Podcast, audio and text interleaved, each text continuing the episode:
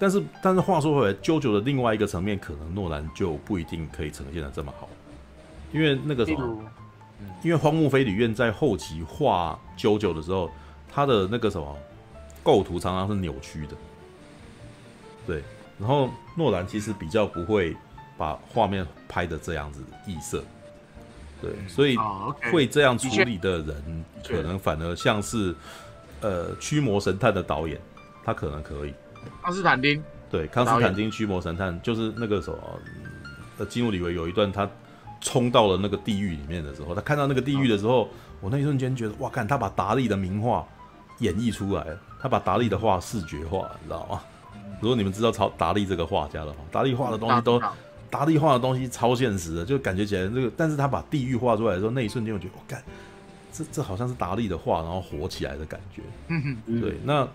JoJo 的东西也有一点点，每次你看到他在那个什么几个替身使者在在在战斗的时候，他们那个空间的扭曲感，你知道吗？都让你觉得这个不是真实世界，这是一个很奇怪的地方。对，那也许那个什么，他需要的是这样子的导演来来演绎这个奇怪的东奇怪的视觉状态，你知道吗？但是，一旦你非常的认真的去演绎它的话，这部电影绝对不大众，你知道吗？它绝对会让很多人头昏脑胀的，你知道？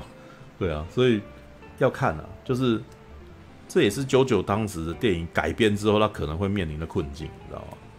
对，因为毕竟 JoJo 他的漫画，因为呃怎么讲，呃 JoJo 的画风他一直都不是那么大众了，说实在的，是，但是他最起码他有让一批人愿意去欣赏他，嗯嗯，而且呃刚好可以讲到呃。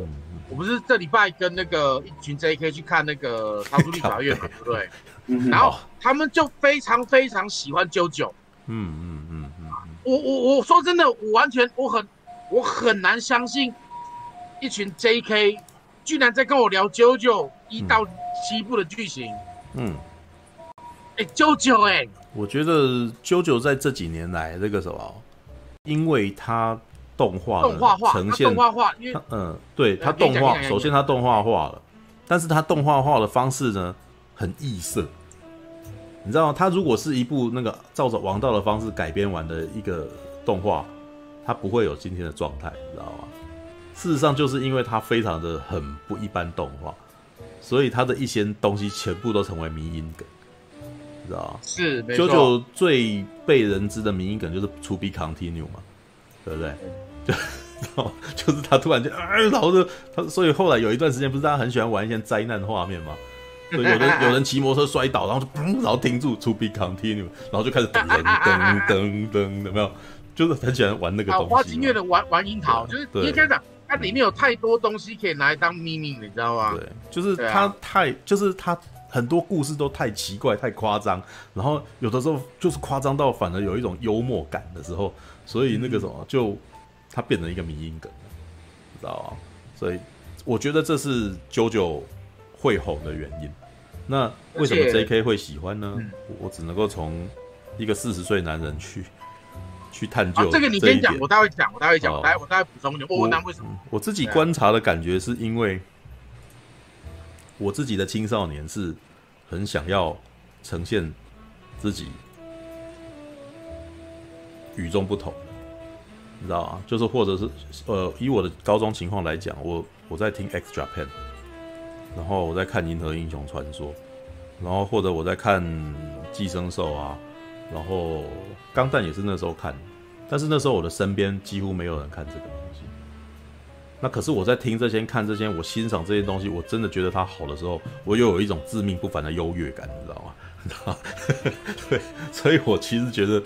JoJo 的特异，反正那个啥很容易受到青少年欢迎，对啊，这是我自己的观察啊，我自己的感觉。All right，好啦，我我问他们，他们为什么会喜欢 JoJo？嗯，他们其实一开始会喜欢就是因为动画的关系，因为动画里面有太多的梗，而且在 JoJo 里面，其实男人之间的友情做得很好。嗯，然后呃，刚好这一群 JK 他们都是偏向腐女那一边的。哦，所以他们很喜欢看《JoJo》里面男人跟男人之间的互动，而且他们很爱看，就是本本，就是同人之画的那个，就是腐女喜欢看的本，嗯，感觉他们觉得道也可以发展腐女市场啊。不行啊，我们这边没有人，我们这边没有人可以聊腐女啊。呃、你不过你讲你讲到一个点啊，是因为 JoJo 荒木飞里面画 JoJo 啊，那些男生事实上都带有一定的女性化色彩。嗯，即使是像那个什么，但是看九九力就知道没有哇，那个其实其实像空调承太郎这么 man 的角色，他的眼睫毛也还是很长，你知道？嗯、所以所以你会发现说他，然后他们的那个站姿事实上又很时尚，你知道？嗯、我们大概其实已经可以从市长他的归纳，对，你知道市长是一个非常死忠的九九迷嘛？然后市长他有时候会归纳一些那种那个什么，有些九九力的来源，你知道吗？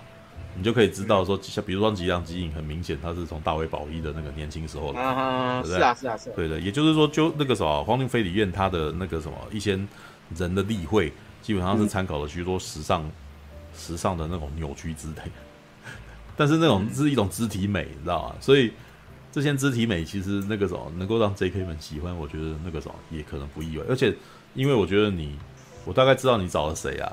对。你你找的那些 J.K. 基本上他们都是艺术，都是美术班的吧？没有啊，只有 J.K. 是另外两个不是啊。哦，就因为呃，因为我觉得那个什么那位 J.K. 他是读美术班的，所以他的眼光的确也是不同于其他的，不同于其他的年轻人啊。年轻人干嘛？我也我也是没有，我也是。我后来我后来才发现，没有，其实没有重点，就是其实他们是腐女。啊，因为九九里面很多东西可以很腐啊，对吧？其实之前大奶其实有略，他们口味很重，你知道吗？他们口味很重，重到我觉得哇塞，没有啦，我我事实上都这样啊。呃，我去 FF 有看到一些东西，其实我后来有一点那个什么，我的三观那个被冲击之后，现在已经习惯了。对，比如说像太皇军。对，那个、欸、他们画的很厉害。太皇军有画本本啊，而且太皇军基本上是被他是被刚的，他是被齐路人跟素还真合，对，素还真跟齐路人合作刚他这样子。那呃，但是画风好美哦，画风好漂亮，可是他们做的东西好过激哦，知道吗？是啊，是啊，是啊。所以那个我还记得我那时候讲说我自己三观毁灭的时候，他还在扑浪说：“哦，我被半人点名了。”可是。呃，有些的时候的他们反应是不一定，有些人好像是觉得我好像在在骂他们，但是其实不是的。我的意思只是觉得，哇靠，这好厉害，我叹为观止这样。但是，请恕我那个什么，有的时候我没有办法那个什么心真的诚心乐府的欣赏。因为因为我们都不在那个世界啦，所以一定一下子很难马上。但是你知道那个什么，也许在某个程度，我们能够理解女生看我们描述女孩子的样子的时候，她们是什么感觉。对，因为我们看到男男被刚的时候，我们感觉其实是有点受到侵犯，对不对？啊，有我我我跟我我跟他们讲这件事情，就是就像我们我们通常直男不太喜欢看男人，是因为我们因为我们的联想力，我们有那种，对，我们会联想到我们的肉体被侵犯。对对对对对对对对，我跟他们讲这件事情。但我不知道女生是不是已经习惯她，因为她的她们生活在一个那个什么大男人主义的世界里面，是不是他们反而有点习以为常？就是他们看到一些女生跟男生。对的那个什么的本质的时候，他不是什么想法之类的。应该这样讲啦，呃，就我所知道的，没有，因为福利一开始他们看本本，他们看那个呃那个男男的本本嘛，对不对？因为男男的本本通常男生都画的很美型，嗯嗯，所以他们会觉得一种很舒服的感觉。然后直到那种很美型的看了很多了，有点腻了之后，开始会往重口味。对啊，就是胸胸贵啊，开始没那么美型了。人开始没这么美型之后呢，就开始剧情了。然后剧情不够之后呢，就开始，那个剧剧开始的那样子，巨大的开始，嗯，那个剧就开始了。我就就是反正他们口味是越来越重那一种。没有，我大概有时候如果呃提到那个什么，男生看到男男会觉得心里面感官觉得受到侵犯，是因为我们平常不习惯看到。自己的这个类型的人被侵入的的状态，那这这也可以解释 J.K. 啊为什么会就是腐女啦，不要讲，就是喜欢看 BL，啊、其实对，其实应该讲腐女群，应该讲腐女群啊，这也可以解释腐女群为什么喜欢看这种东西，因为相对而言他们是不受侵犯的那一群，所以他有点隔岸观火的看着两个东西在互斗。对，这有点像是我看到龟兔赛跑，我看了饶富行为，但是因为我不是龟也不是兔，对，所以我可以以非常超然的观点在看这件事情。对，哎、欸，你这样讲就想到，他们好像其中有一个，他有说他们不喜欢看男跟男生跟女生。嗯，因为男生跟女生是不是会会联想到自己是被侵犯的那一位呢？对，然后他们他们事实上不想要去，但是应该也有一些那种男女本的部分，可能是比较女性向的，就是。男生会比较温柔对待女生之类，因为男我自己感觉起来，男生在看男女本的时候，基本上都是喜欢看男性观点。对，你知道我突然很想在我的那个朋友群里面真看看魔福利，然后是要上来聊，因为啊，女生的什么都是不不是因为女呃男，我看过从我的朋友群看看，我想问我的朋友群里面有没有腐女，哦、然后问他们愿不愿意上来聊，因为因为腐女其实其实我觉得腐女蛮可爱的。嗯，我我觉得可爱是他们一些心态了，嗯，对啊，一些心态，对吧？嗯，那些是那种刚才讲，呃，就像我们讲的，他不习惯看到自己的同性，会感觉好像是自己被侵犯，所以他们看男男就觉得很 OK，而且他们看男男可以有多刺激就多刺激，他们看都不会觉得不舒服。因为我们在看我在看本子的时候，我我我我所需要驱动的是我的肉体反应，对不对？所以我会。有的时候你的口味会变得比较重，你想要看，呃，对女性比较用力的本子之类的，敢这样讲奇怪，你知道吗？对，就比如说你喜欢看 NTR 本之类的，然后你会想让自己放纵，就比如说把自己放纵在这种妄想里面之类的，对。但是那是因为你把自己带入的身份是男性嘛，所以你会，你可以，你可以因此而得到兴奋。但是如果是女生看到这个东西的时候，她看到的感觉可能不会是很好，对。这也不能，这也不奇怪，说为什么他们更更更偏好 BL 本，对啊，除非他们所看到的男女本里面是从女性向来的，就是比从女性的角度，然后去观察女生可能在某个程度上会兴奋或者什么之类的。因为我看到的部分全部都是男性会兴奋的本啊，对不对？对，我觉得这一点是原因啊。对，那 BL 则是一种可以隔岸观火的，知道吗？对对对，隔岸观火是另外一种感觉啊，知道吗？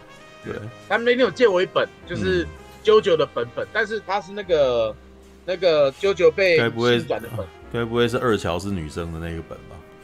对，因为他有一次是分给我，就二乔跟那个啥，就是乔斯乔瑟夫乔斯达跟承太郎的故事。对，然后成有点忘了，然后乔瑟夫乔斯达变成一个巨乳的女人，然后我那时候觉得不要这样子吧，我其实很喜欢二乔哎。我我我 那个时候在 JoJo 的故事里面，我是最喜欢二乔的，因为我觉得二乔、欸、很多人都很多人都喜欢，因为二乔很聪明，他呃既聪明，嗯、然后又不拘泥太弄。对，yeah, 对啊对啊对啊，他他有点像是韦小宝那样子的个性，呃，他不强，但但是他很会钻，他他很会钻一些漏洞。他其实也蛮强的，二乔其实也蛮强的啊，呃。二乔当然要强，但是他所面对的敌人，又强又聪明，然后他所面对的敌人跟环境实在强他太多，所以他必，所以他能够做的是靠捉弄对手，然后来获得胜利。这是我觉得二乔用很多陷阱。对，这这是我觉得二乔可爱的地方，而且二乔常常自嘲，你知道吗？就是如果你要讲，其实 JoJo 在刚刚开始开始出动画的时候，没有人比较在台湾比较少观众去理解到这一点。你知道吗？但是我老实说，我从漫画的时候我就非常喜欢二乔，知道吗？就是像他在漫画里面一开始把自己装成女孩子，你知道吗？可是他长得这么壮，然后他把自己他长得这么壮，然后大家都一看就知道就不是啊。但是他还在那边，喂，我我的我的装扮失败吗？我以为天衣无缝的时候，我觉得这一段真的很好笑。他很喜欢，他很喜欢，他很容易，就是这个角色很容易自己做一些做一些梗出来让人家笑，你知道吗？对，然后还有那个对他的那个什么，他的著著名的那个什么口头禅，Oh my god，这样子，然后而且他会突然间把他的手贴住他的脸，Oh my god 之类的。然后第二大概第二部的时候吧，因为我觉得第二部是那个什么荒木飞吕彦开始想要玩一些热血漫画之外的东西，因为第一部很热血，很非常非常硬直，你知道就王道了，对，第一集第一部是非常王道的故事，就是那个男主角是一个热血。然后那个什么正义的化身，你知道吗？对，就是他基本上没有那个什么，没有幽默感，你知道吗？到第二集的时候，到第二部的时候，他开始想要试着营造一个有幽默感的男主角，试着跟第一代的男主角去做区分。他但是很长一段时间他没有受到注视，注呃，他真的，我觉得真的在动画过一段时间以后，大家才开始觉得二乔是个可爱的人。对，因为为什么？因为在动画刚开始的时候，大家所期待的全都是第三部，全部都是星辰斗士，想要看承太郎。对，因为承太郎是整个 JoJo 里面最帅最帅的男主角，这样子。对，可是。从二那个时候一开始说老实话，我在看动画的第一第一部的时候，我其实有点失望，因为一开始的改编。那你做的动画第一部是新版还是旧版？新版，新版，新版，就是那个新版的电视版，因为他之前有做过一次 OVA 嘛，对啊，是啊，是啊，对对对。但 O B A 那种的是基本上是非常肌肉派的，很硬派胸贵的那种打斗。那因为那个时代比较流行这种画风。但是那那部片的音乐很厉害哦，那部片的音乐超嗨的，你知道吗？对，好。然后到第一到后来要再改编成动画的时候，一开始的那个 OP 片头真的是太厉害了，好帅，你知道吗？就是他用三 D，然后转的，就是用三 D 去模拟出二 D 的那个绘风的那种那种视觉，让我给他超大惊艳。可是他进到电视正片以后，突然间回到了以前的那个，就是那种成本较低的那种汇丰的时候，我就觉得超失望。所以一开始我不喜欢九九的第一部，直到那个什么第二部。他好像，他其实是第一部的那个后半段啊。二乔出来的时候，我才开始喜欢上这个东西，而且不是因为他的画风，而是他的剧情。因为因为这个动画监督开始把那个什么动画做得很奇妙，你知道，就是因为他把那个原来漫画里面那种过长、冗长的那种解释性的那种旁白跟角色讲话呢，都原封不动的摆进去。所以这让那个第二就是这个下半节那一段的那个什么故事，突然间出现一种非常异样的幽默感，你知道吗？像是卡兹吧，就是他一开像卡兹，他好像被丢到山谷底下，然后他本来面色凝，就是完全没有表情，他突然间开始大笑，你知道 哇哈哈哈，然后那一段你会觉得这一段很荒谬又很好笑，你知道？或者是遇到那个什么，他其实第一部已经开始有啊，对，第一部是前面其实已经有发生了，就是。呃，你会发现他可能那个人在出招的时候，然后旁边说哦，他怎么样怎么样怎么样，然后怎么样怎么样，他干嘛怎么干嘛，然后讲好长一段，然后那个如果慢慢的念出来，大概至少会念念掉三十秒。可是他所描述的是一秒之内那个人浮在空中的事情，所以那个声优很辛苦。声优其实选择的方式是，他快速的把它讲完，你知道吗？快速讲完，又试着带入情绪，然后那个人，但是他还是太长，基本上可能三十秒讲完东西，他试着在十秒内讲完，但是呢，那个角色就浮在空中等他，你知道？然后那时候觉得超好笑的，你知道？那个剧情简介讲好长一段话，然后啊，他刚刚干嘛干嘛干嘛干嘛，然后那个就浮在浮在空中慢慢等他，等他把他讲完，然后再飞下去，这样就这让那个什么 JoJo 的那个动画有一种超幽默的感觉，很好笑，你知道吗？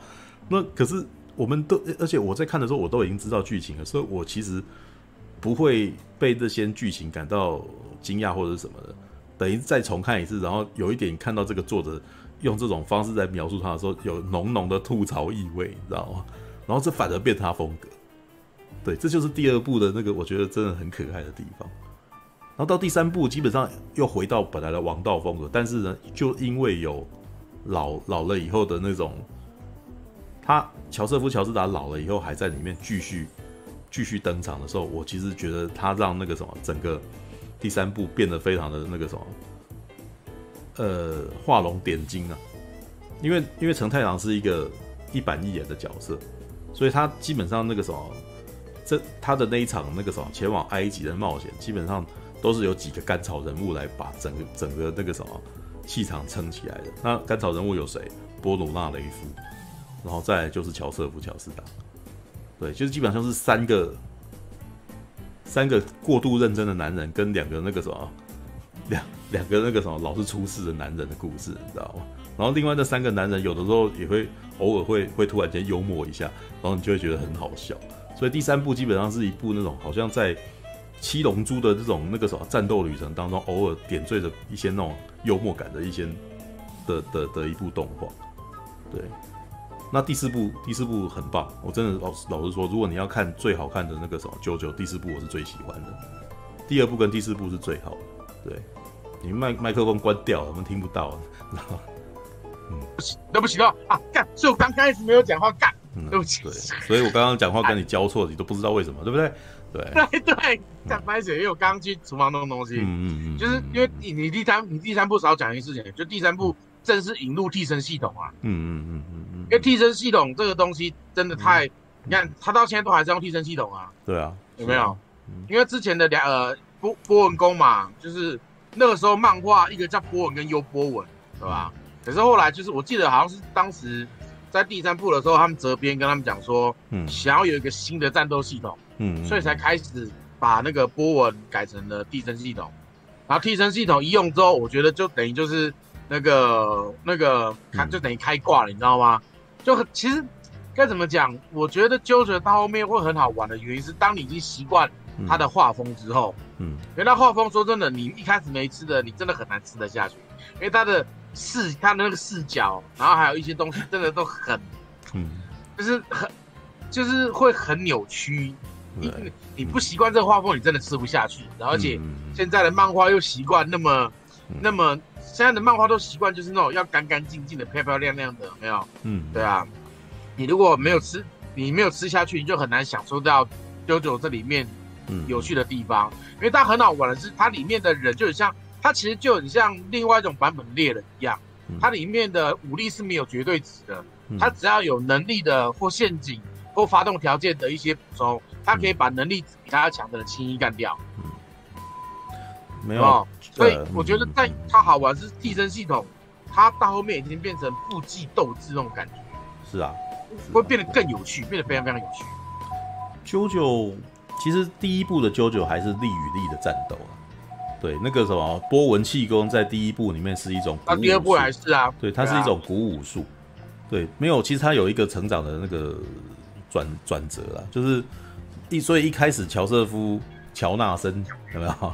哎，乔纳森乔斯达在跟那个什么迪奥在打的时候，那那都是很热血的。那时候肌肉派啊，很肌肉棒，两个肌肉棒子在打架，你知道吗？对啊。对，其实以以我当时，因为我那时候看的时候，九九还叫做强人阵线。对，哇，强人阵线，很很久以前。那那我们在看的时候，我们在看的时候，我那时候的感觉是因为当时我们还是在盗版漫的年代嘛，所以我们那时候看的感觉就是说，哇，这个怎么那么像北斗神拳？对，超像。为什么会这样想？是因为北斗神拳是当时最红的那个什么肌肉棒子打架的那个什么的的漫画。然后呢，荒木飞吕彦在第一部的时候或多或少有一点那个味道，只是它有一点异国风情，因为它是发生在英国的故事。他不是东，他不是东方古武术，你知道吗？对，就连教他的人也是个绅士，你知道吗？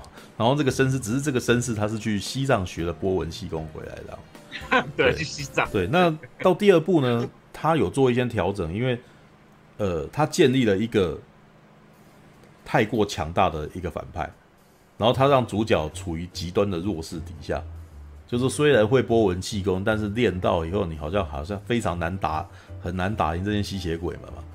对，然后只是后半节的那个打斗呢，有点急转直下，他们才刚刚特训到一半，然后对方就打过来了嘛。我那时候真的强烈怀疑是因为编辑叫他快一点进入重点，有有可能。然后这个快点进入重点以后的那个打斗呢，哇妈又回到北斗神拳，你知道吗？就是有一幕是两个人拿着那个什么那个十字弓有没有？然后骑在那个马上之类的，然后要互相打对方那个，哇那个有一种那个。攻下雅喜罗的味道，你知道吗？你知道什么谁？宫下雅喜罗是谁？然后就是那个画魁南鼠那个漫画家，你知道吗？对对对对，对，那又又回到肌肉棒子了。对，只是呢，呃，我觉得荒木飞吕彦在这里面还是有试图要让乔瑟夫乔斯达这个角色用智用智力取胜。其实他就已经想要植入那种不不不不是力不是力与力的战斗的那种。你知道我听说那个荒木老师跟那个本宫弘志是好朋友。吞食天地的吗？吞食天地的。对对对对对，听说他们是好朋友，所以这个很强。没有啊，这就像我们之前谈到桂正和跟鸟山明是好朋友的道理啊，知道吗？对，画风不一定要一样才会是好朋友哦。是啊是啊是啊。对，然后第三部导入替身啊，我真的觉得那个什么，是因为波纹能够做的变化太少。他有他有在玩，他他在第二部的时候已经在玩那个泡泡啊，或者是钢珠有没有？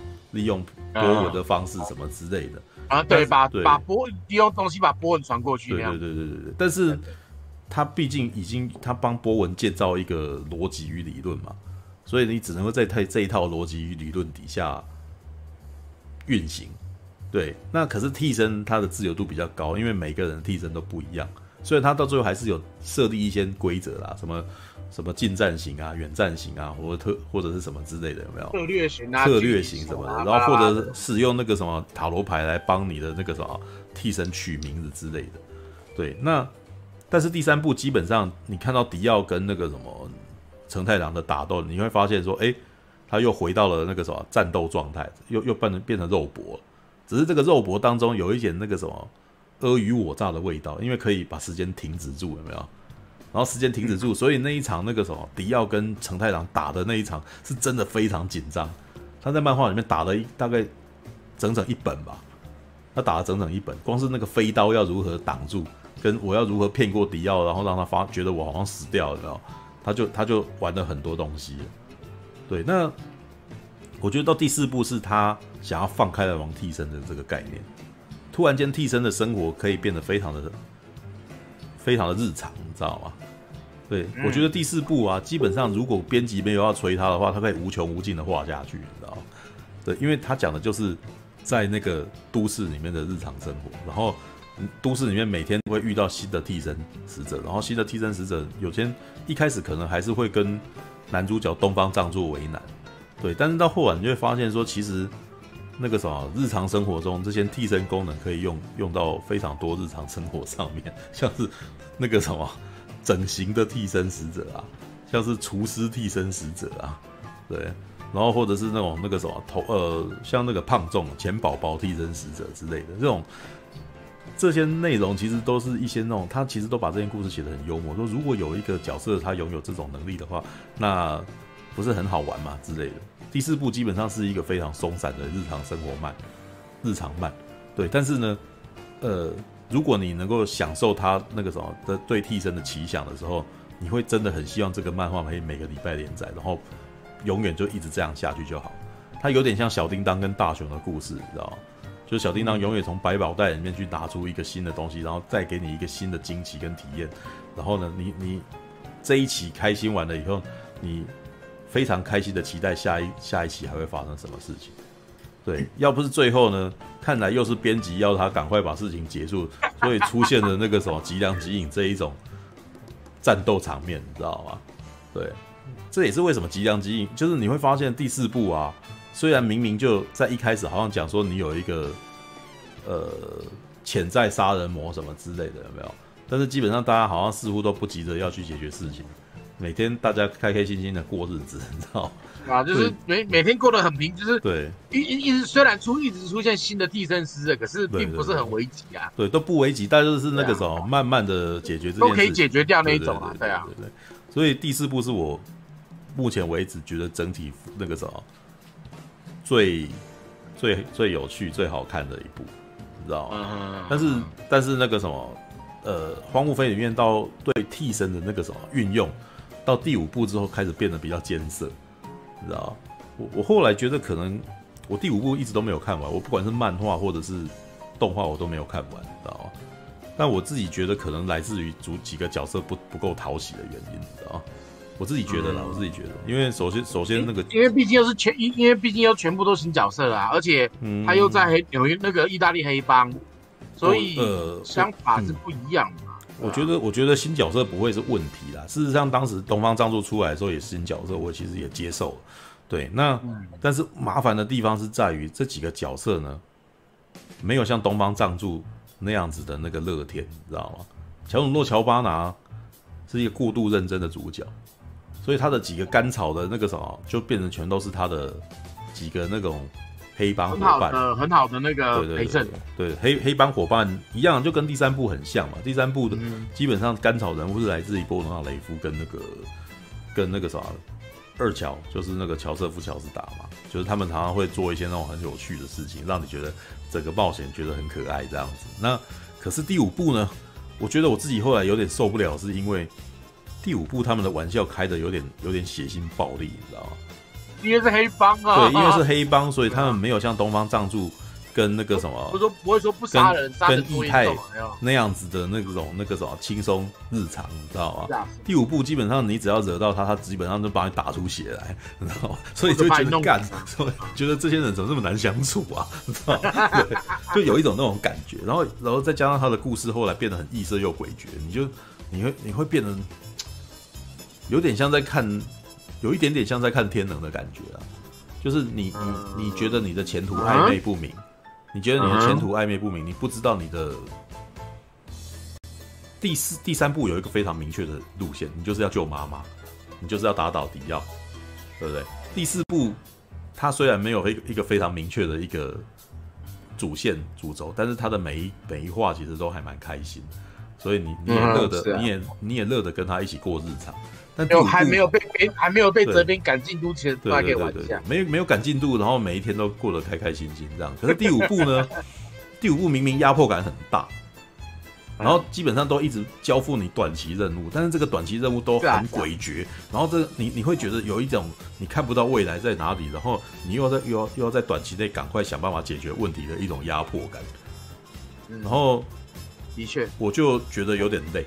然后再加上这个时候，荒木飞吕彦的画风又更上一层楼，就他的他的扭曲的更扭曲的更严重以后，我就觉得有点呃有点痛苦。对对对，所以我大概看到第四部是我真的有看完的。对，第五部跟第六部我都是看了前面一些，然后就就中有点断在中间的那种感觉。第七部也一样哦，彪马野狼也看了一下下，第八部也都是只看了第一话而已，就有点这样的感觉，你知道吗？对，好吧，这个是我意外的突然间来聊九九，你知道吗？因为我因为我我会想这样问，是因为因为我只看到第六部、嗯、第七部我没有看，嗯，所以我不懂的是说第七部的利刃能力是什么，或阻止什么，怎么会让、嗯、让那个市长觉得说，因为他第七部有认真看，嗯、所以他看天人是无痛的那种感觉，嗯。所以第七部你也你也没有，你也第七部看一点点，我只看了一点点而已。对，就是一群人。因为第七部就是他那个赛马大赛啊。对，是赛马越野大赛。但是第七部有几个那种他创造角色，让我觉得这个角色好难好难喜欢他的感觉。因为他一开始创造了一个角色是一个不良，就是他下半身瘫痪的一个人。哇，下半身瘫痪还可以进行冒险，我真的觉得他很厉害，知道吗？对，但是但是这一点是那个什么荒木的野心呐、啊。对，但是我看久了会觉得有一点那个哇，那个他这样子要到底要如何如何冒险的那种，然后在前期的，因为我只看到前期，前期的两三个角色，事实上那个什么，他们你很难找到伙伴啊。这几个这就是第七部的冒险的伙伴关系，事实上很薄弱，知道吧？几个人都非常为了自己的利益，然后而行动，然后就算他们。合作好像也只是短暂的合作，所以那个什么，因为冠军走，因为冠军是最大奖啊。对，所以第七部也一直让我处于一种高压的状态，所以我后来也没有、哦、没有把它看完这样子。对、嗯、，All right，我找先把第七部看一下。还有一个原因啊，还有第七部的世界观其实跟前面六部都不相呃，因为第七部不是不是同一个世界观，嗯嗯嗯，就是呃，我记得有采访的时候有说就是。那个黄木老师有说，第七部勉强可以算在九九，但是可能是平行宇宙。所以他在，所以他那时候翻译翻彪马野了。就 你，我觉得彪马野也不会不好啦，我觉得，对啊？想问我天能的配乐如何？我觉得天能的配乐没有敦刻尔克好，虽然他们好像乍听之下都是节奏。对，但是汉斯季默其实在节奏当中，事实上有让你觉得某一个时刻真的非常感人，你知道，像是那个像敦刻尔克，我觉得最感人的片段是那个什么，那台战斗机没有油了，然后他回来还是回来救他们，然后当他射下把敌军射下来的时候，大家欢呼，可是大家也知道说他慢慢的他是他是回不去了。然后这个时候，那那个汉斯季伯所用的音乐其实是非常感人的音乐，一段音乐，让你知道说他牺他为大家牺牲了，然后他不后悔，他义无反顾这样。但是天能，天能的节奏感很强，然后天能也也一直在模拟那种好像时间倒转跟音乐倒转的那种那种感受，所以他在制造紧张的节奏这件事情是绝对没问题，一直以来这都不是问题。但是我一样的道理，他们缺乏情感张力时刻。对，那也许也是因为没有汉斯季默，所以天能在某个情感时刻可能少了些什么之类的。对我，也许也许是小华盛顿，也许是音乐。对，All right，OK。你如果要问我，我觉得这一次天能的音乐如何？他他有进到那个什么，让节奏变得紧张紧凑，然后让那个什么，让大家呃觉得好像一直要要一直看下去的那种功能。但是有没有情感渲染力呢？我觉得可能还少一点呢。对，All right，OK，好的，OK，我们还有要，我们要等大等大侠看完之后，我们还有要聊诺兰吗？就是，但是现在的情况，我觉得已经两点多了。没有你你你已经玩了很多，你已经玩了很久的超级玛丽了。All right，好了，两点多那就先休息了。对，我也应该休息。对，那个，哎、欸，那今天算短呢，因为今天十一点才开始。对啊，今天十一点。对，因为也没有，因为我们今天只聊一部而已嘛。嗯，因为今天出去外面跟人家吃饭，所以那个什么回来的时候真的太晚了。对啊，嗯，对对对对，所以，哎、欸，我一直在想要不要聊一下东京教父，早一点聊嘛。好啊，也是可以啊，可以再。因为东京教父真的就是，因为真的你看完了，真的好好好好幸福的感觉哦。嗯，啊，我已经看他。有一段时间了，我那时候只是觉得这是一部可爱的动画。没有，我以我他一开始我也看，可是那时候用小用小电视看没有 feel，可是去电影院看那个感觉完全不一样。嗯，看完之后有 feel 好多。嗯嗯嗯嗯，真的，因为毕竟我我真的就因为基本很多东西我也是有听过，所以我也稍微看了一下，但是嗯，没有很认真看。可是我专去大荧幕看的时候，哦，那个感受度完全不一样，差好多。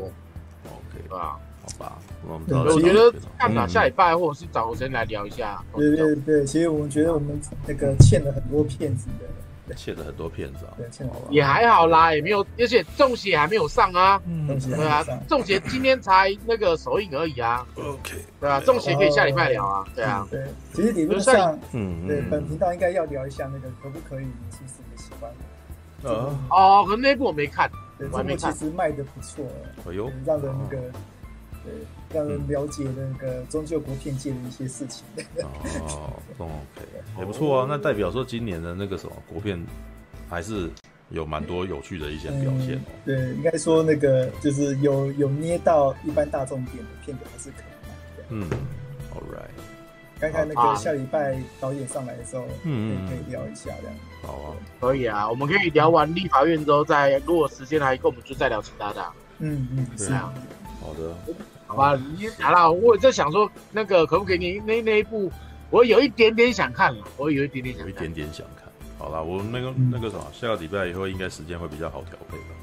对啊，嗯、因为今天没有，今天真的太太紧张了，辛苦了，辛苦了，加油！All right，辛苦了，辛苦了。Okay, 感谢大家的收看哦，对，我们下个礼拜再见。啊，大家，感谢您的收看，喜欢的话欢迎订阅频道哦。